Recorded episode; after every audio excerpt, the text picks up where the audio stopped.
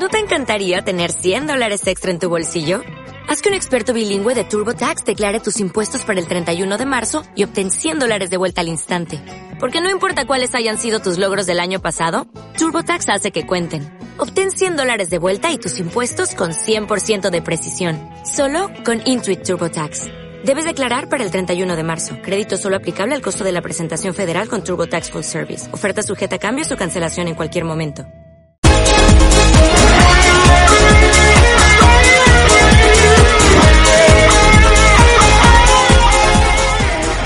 Hola amigas, hola amigos, hola amigues. Estamos ya en pleno mes de junio, mes del orgullo, mes de vacunaciones. Aquí, servidor, cuando ustedes escuchen esto ya estará vacunado o medio vacunado. Hoy tenemos un programa un poco de refritos. Eh, vamos a hablar de eh, la campaña de publicidad eh, de CESIDA, vamos a hablar de Hungría, vamos a hablar de las terfas, como no, y eh, retomamos una de nuestras eh, grandes eh, glorias. No se lo pierdan, yo soy Mario Rey, esto es Somos Iguales.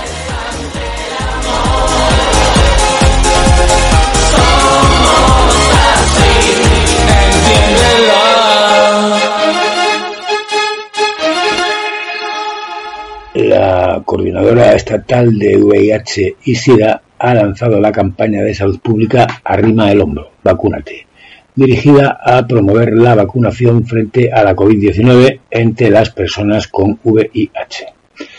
La campaña tiene como objetivo proporcionar información fiable y contrastada sobre la seguridad y la eficacia de las vacunas frente a la COVID-19 en personas con VIH para hacer frente a la sobrecarga informativa la infoxicación, que en ocasiones incluye intentos deliberados por difundir información errónea, la infodemia, para socavar la respuesta de salud pública y promover otros intereses. Por este motivo, la campaña cuenta con el aval de las principales sociedades científicas del VIH, el grupo GESIDA, grupo de estudio, y la Sociedad Española Interdisciplinaria del SIDA, y también de la Secretaría del Plan Nacional sobre el SIDA del Ministerio de Sanidad. Todas las vacunas disponibles en la autoridad están indicadas en las personas con VIH. No hay ninguna contraindicación relacionada con el VIH ni ninguna preocupación sobre su seguridad. Si bien es teóricamente posible que las personas con recuentos bajos de células TCD4 puedan tener una menor respuesta inmunitaria, no hay datos disponibles sobre diferencias de eficacia vacunal. Esto lo decía Ramón Espacio, presidente de CESIRA. La vacunación frente a la COVID-19 es, junto con las medidas de prevención, la mejor estrategia de la que disponemos actualmente para luchar frente a la pandemia. Conseguir la grupo a través de la vacunación es el gran objetivo y una responsabilidad ciudadana individual y colectiva. Por esta razón, la campaña anima a las personas con VIH a vacunarse, apelando a su compromiso con el cuidado de la salud. La importancia de vacunarse para protegernos y proteger a los demás frente a la COVID-19 es la idea sobre la que se sustenta esta campaña.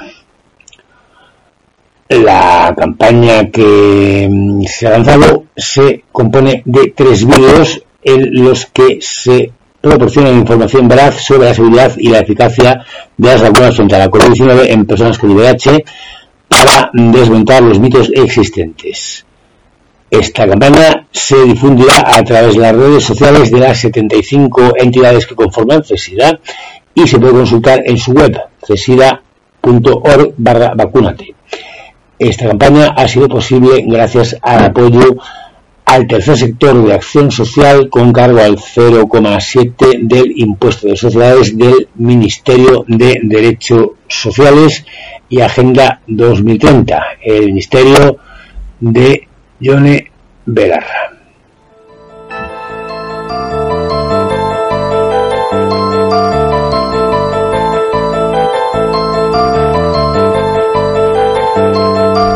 Víctor Orbán en contra de la comunidad LGTB+. ¿Qué novedad?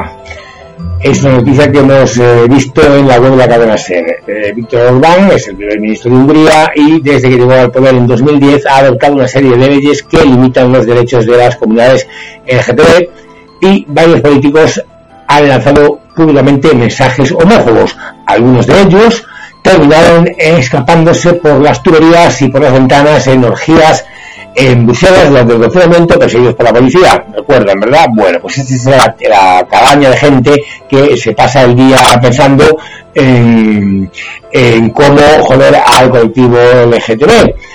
Debe ser que por algo, por algo tiene que ser porque mm, quien habla de, un quien habla del pescado es porque le gusta quien habla de la paella es porque le gusta yo no estoy todo el día con una cosa que no me gusta y estoy en contra, no estoy todo el día dándole vueltas a la cabeza haciendo leyes y declaraciones, ¿no? Pero bueno, eso ya es un problema de ellos. Eh, vamos al, tema, el tema es que van a aprobar una ley similar a la de Rusia, a la de propaganda homosexualidad de Putin, otro que tal y eh, se ha sido presentado un proyecto por el Fidesz, el partido de este individuo, y en principio, mm, pues vamos a ver qué pasa. En la Constitución de 2011, que aprobó en solitario este señor, con su grupo, se determinó que el matrimonio era la unión de un hombre y una mujer exclusivamente y eh, recientemente se prohibió la adopción por parte de parejas del mismo sexo. Esta gente prefiere que los niños se queden en orfanatos que eh, que con parejas eh, LGTBI, en orfanatos con, con, con, monjas, con parejas de monjas, que al fin y al cabo pues son también parejas de lesbianas. Eh, porque sea como sea, mm, va a ser cuidado por, un, por una, dos o más mujeres que van a ser sus madres y mm, bueno, pues que no son pareja, evidentemente pues no son pareja, pero tampoco un eh, niño por lo general ve a sus padres encamándose, ¿no? No sé si me estoy explicando, creo que sí. Desde un punto de vista moral no hay ninguna diferencia entre el comportamiento de un pedófilo y los que piden el matrimonio y la posibilidad de la adopción, dicen desde el partido de este sinvergüenza. Hungría es un país tolerante y paciencia, paciente con la homosexualidad, decía Orbán hace tiempo, pero eh, año pasado, por ejemplo, el libro para niños titulado El País de las Maravillas es para todos que buscaba mostrar respecto hacia las minorías fue descrito por el gobierno como propaganda homosexualidad que debería prohibirse. Y durante la pandemia tenemos que recordar que el gobierno de Hungría prohibió cambiar de nombre a transexuales. Eh, así están las cosas en este país, que recordemos también que no participa en Eurovisión porque dice que porque les parece un desfile de mariquitas y eh, travestis. Bueno, pues eh, es una pena que Hungría, que fue parte de aquel gran imperio austrohúngaro, esté acaba así o haya acabado así. Vamos a ver qué le depara el futuro y qué nos depara todo. Mientras tanto, Orbán, tío, de verdad es asqueroso, eres un hijo de putero y te deseamos desde aquí, de somos iguales, todo lo peor.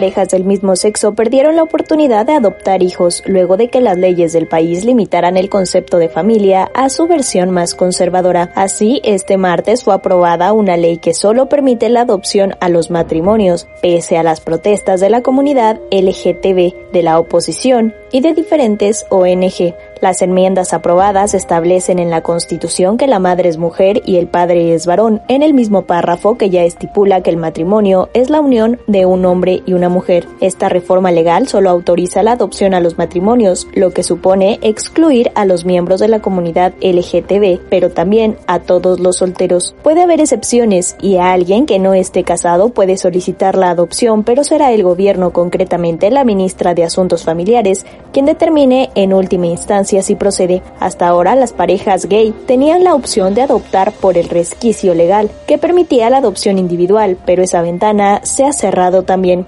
La organización pro derechos humanos Amnistía Internacional tituló su comunicado Un nuevo día oscuro para Hungría. Según la organización, este es un día oscuro para la comunidad LGTB de Hungría, donde el punto de vista de los derechos humanos y para todos aquellos que consideran importante la igualdad y la dignidad, la organización subraya que las nuevas leyes homófobas y transfobas son un nuevo capítulo dentro de la campaña del gobierno contra la comunidad. El discurso oficialista justifica los cambios porque dice que nuevas ideas del mundo occidental ponen en peligro el derecho de los niños a un desarrollo sano, según resumió la ministra de Justicia, Judith Varga, autora de los cambios aprobados. Es un borracho, un psicópata, aparte que le gusta la dos la, parte de esta noticia corresponde a algo que sucedió el año pasado. Eh, simplemente lo hemos agregado para contextualizar para que usted de oyente se dé cuenta de la, situación real eh, que se está viviendo por parte de nuestro colectivo en este país de Europa Central. Eh, tenemos que esforzarnos, tenemos que unirnos para luchar contra todo esto. Y bueno, visto este entrante tan digesto, vamos y aprovechando que estamos en el mes de orgullo, vamos a adentrarnos por eh, cómo está el tema de Europa, cuáles vamos a ver ahora cuáles son los peores eh, países, los peores destinos en Europa y en el mundo, los peores destinos para una persona LGTB moleste, nos indigne, nos dé rabia, a día de hoy ser gay o lesbiana es todavía un delito en algunos países e incluso puede estar penado con la muerte o con la cadena perpetua. Es por ello que tenemos una lista de lugares poco recomendables para ir hasta que no cambie la situación. Empezamos nuestra ruta por Afganistán. En este país las leyes sobre la homosexualidad no están claras, pero las relaciones gays se condenan con la muerte por lapidación. El portal Web es un medio de comunicación comprometido con los derechos de la comunidad LGTB, que mensualmente concede un galardón llamado Bandera Negra a aquellos lugares que los turistas gays o transexuales no deberían visitar. Arabia Saudita ha recibido recientemente ese galardón, ya que ser gay en ese país es condenado con cárcel, multas, palizas, ingreso en instituciones mentales, amputaciones o incluso en ejecuciones públicas. De hecho, el año pasado un chico de 24 años fue condenado a cárcel y a 450 latigazos tras intentar quedar con otros hombres a través de Twitter. Recientemente Brunei agregó como castigo a los homosexuales la muerte por lapidación, a pesar de que en ese país hay una alta tasa de gays reconocidos. Egipto es un país donde la homofobia y la persecución a la comunidad LGTB está a la orden del día. De hecho, los policías organizan la caza de los gays y se detienen a los homosexuales por libertinaje día sí y día también. El Tribunal de Egipto ha fallado a favor de que el Ministerio del Interior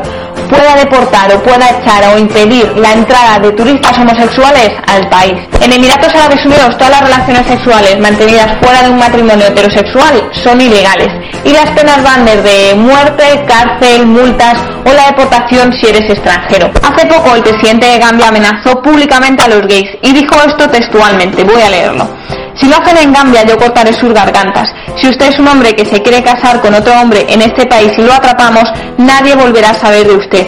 Y ninguna persona blanca puede hacer nada al respecto. En este país, si eres sorprendido, puedes pasar hasta 14 años en la cárcel. En Ghana, la intolerancia, la persecución, la invisibilidad de la comunidad gay está a la orden del día. Amar a una persona del mismo sexo es delito, aunque en comparación con otros lugares de África es un delito menor, ya que como máximo te pueden meter tres años en prisión. En Jordania no hay una legislación clara al respecto, pero tampoco toleran esta tendencia sexual. Dicen que Jamaica es uno de los peores lugares de América donde ser gay. Las personas homosexuales, bisexuales y transexuales afrontan una discriminación social, violencia y sanciones legales. La homosexualidad masculina está penada entre 2 y 10 años de cárcel, además de los trabajos forzados. Y actualmente se practican las violaciones correctivas a las mujeres homosexuales. El artículo 377 del Código Penal Indio condena todas las relaciones entre personas del mismo sexo. La condena va desde los 10 años hasta la cadena perpetua.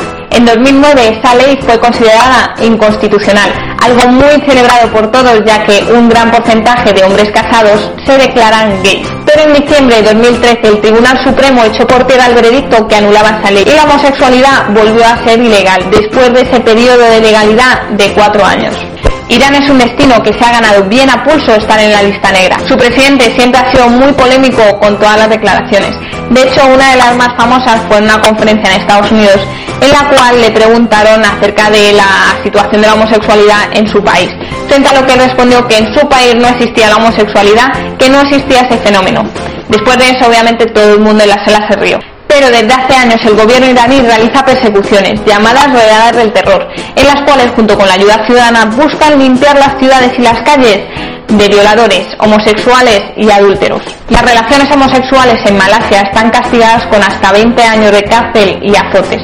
La comunidad de Himalaya es vista como inmoral y son tratados como criminales y desviados. De hecho, no hace mucho, en 2012, una asociación de padres sacó unas pautas sobre cómo detectar si tu hijo era homosexual o no y presuntamente estas guías están apoyadas por el Ministerio de Educación malayo. Por desgracia, aunque las Maldivas sean un paraíso, las relaciones entre personas del mismo sexo y las uniones civiles son ilegales.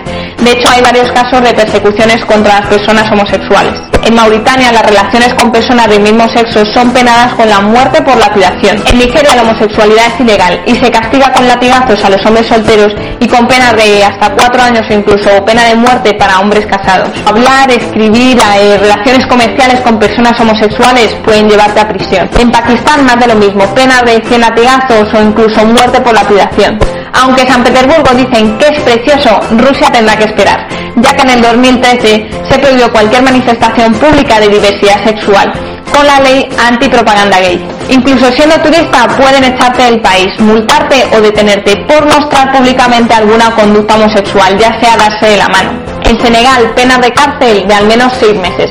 En Siria, el ambiente de guerra ha propiciado el chantaje, tortura o asesinato a los homosexuales, ya que es ilegal. En Somalia, en algunas zonas, está castigado con la pena de muerte y en otras con prisión. En Sudán y Sudán del Sur, más de lo mismo, penas de hasta cientos de latigazos hasta muerte por lapidación. En Tanzania, socialmente está muy mal visto y la pena va de 30 años de cárcel en adelante. En Túnez, penas de hasta tres años de cárcel. En Uganda, en 2014, se instauró una ley que condena la homosexualidad con cadena perpetua. En Yemen, la homosexualidad es ilegal, aunque la postura oficial dicen que allí no hay gays. A pesar de eso, tienen el castigo de la flagelación hasta la muerte. Por desgracia, el Parlamento de Zimbabue está estudiando aprobar una ley similar a la ugandesa. Pues hasta aquí llegan algunos de los lugares a los que no es recomendable acudir si perteneces a la comunidad LGTB. Es una pena que este vídeo tenga que durar tanto porque significa que hay muchos países donde este tipo de prácticas está penada. Espero que dentro de unos años tenga que actualizar el vídeo o incluso borrarlo porque significará que hemos avanzado mucho en esta materia y ya no habrá que investigar o elegir el país al que visitar por tema de condición sexual. Muchísimas gracias por ver el vídeo. Lo más importante, comenta y suscríbete y nos vemos hasta otra. Adiós viajero. Están involucrados todos los policías, todos los policías están involucrados, todos los policías están involucrados. ¿Sabes qué? Ahí está dos policías en vamos de la eh, de fondo escuchamos una sirena policial eh, de este estado Idem.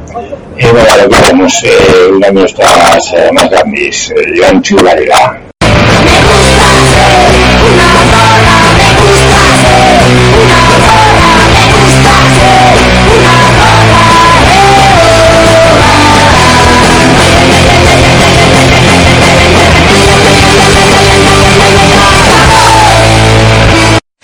Vamos a hablar de la verdadera izquierda. True left.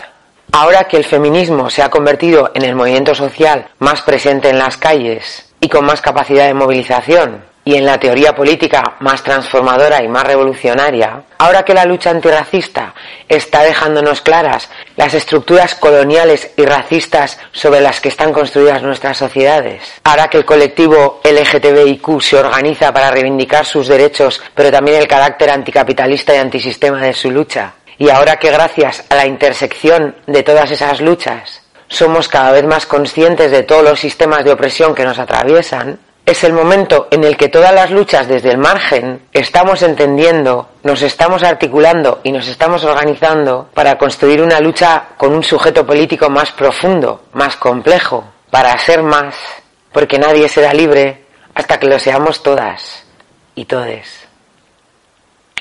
Pues en este momento están floreciendo pequeños señoros que parecen confundir los espacios de militancia con las redes sociales y que ellos, y solo ellos, y nadie más que ellos, saben lo que es la verdadera izquierda.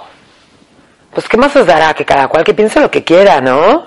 Lo cierto es que resultan bastante poco interesantes. y que no hacen ninguna aportación ni estratégica, ni política, ni teórica, ni entretenida siquiera. Pero molestan mucho, despistan mucho. Y como son hombres blancos, cis heterosexuales, y algunos hasta han estudiado, pues hacen mucho ruido, ocupan mucho espacio.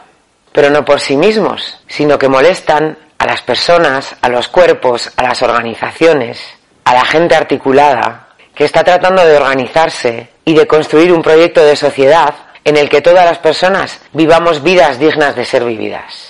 Y ellos, que no han superado a Marx y a Engels, a algunos ni a Stalin, están ahí en sus cuartitos con sus ordenadores, con sus telefonitos, con sus camaritas, tratando de interferir todo lo que puedan en las luchas complejas, las que ya están en marcha. A ver, pero no pillo, o sea, ¿de qué me estás hablando? ¿Quiénes son estos señores? ¿Qué hacen? ¿Por qué hablas de ellos?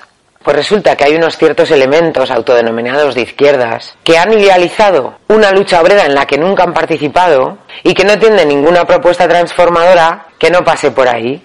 Son esos señores que dicen el feminismo despista de la lucha de clases. La purpurina y las batucadas son una frivolidad. En los barrios obreros nunca ha habido personas LGTBQ o lo que sea eso. La clase obrera no tiene tiempo para luchas identitarias que os inventáis los pormodernos. El pueblo no entiende vuestros palabras. Qué niñes, ni qué niñes, ni qué todes. Esas son moderneces posmodernas.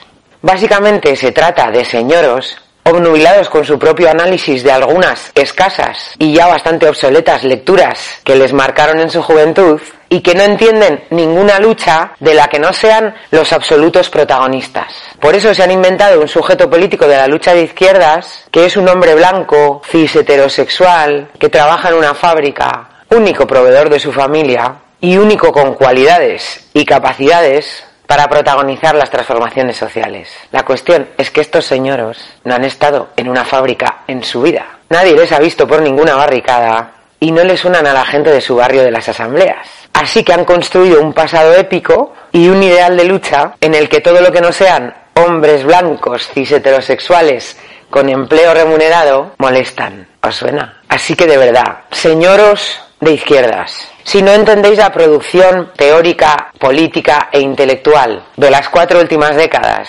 si creéis que bailar o tocar la batucada o soltar purpurina o divertirte un poco te hace menos revolucionario, si creéis que las opresiones que no encarnáis no importan, y si no os habéis enterado de quiénes están en las primeras líneas de todas las luchas de las últimas décadas, aportad o apartad.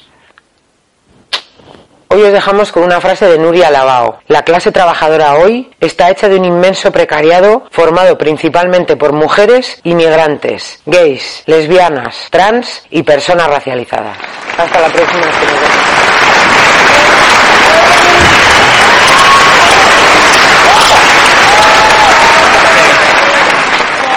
Este señor lo que le arrastró, ahí está. De quienes hace rato no sabemos nada es de nuestras amigas las tres. Eh, y las extrañamos. Pero una estrella emergente de nombre Sofía Rincón ha una canción eh, titulada Frígida, eh, inspirada en, ellas, en sus vidas y sus luchos. Ahí está toda la policía. Bueno, lo digamos, eh, la canción se llama y nosotros hemos hecho una pequeña, hemos dado una pequeña licencia y hemos hecho unos pequeños arreglos, una pequeña mezcla y eh, la hemos bautizado como mmm, las terfígidas. Esperemos que sea de su gusto y de también del de nuestras amigas, a quienes esperamos, eh, de quienes esperamos a ver pronto, tener pronto noticias. Nos lanzan a la cara eh, mensajes eh, las activistas, las géneros, no de que estamos, somos, queremos defender la. Feminismo radical 2019. Es un feminismo muy diverso, será el suyo, el mío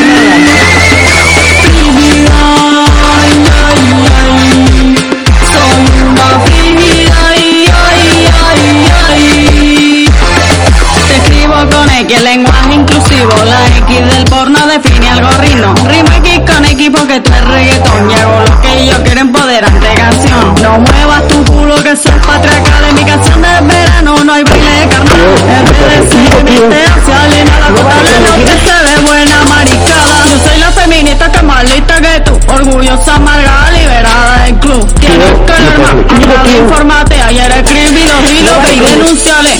Dame lo tuyo para que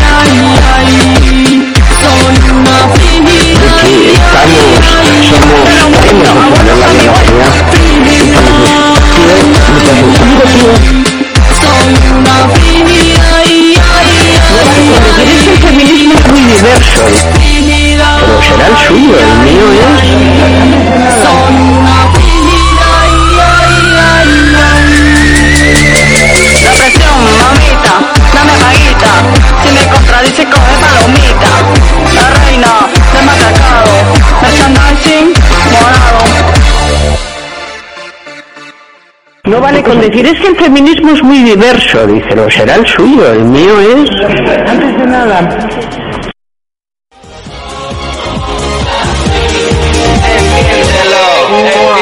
Merry.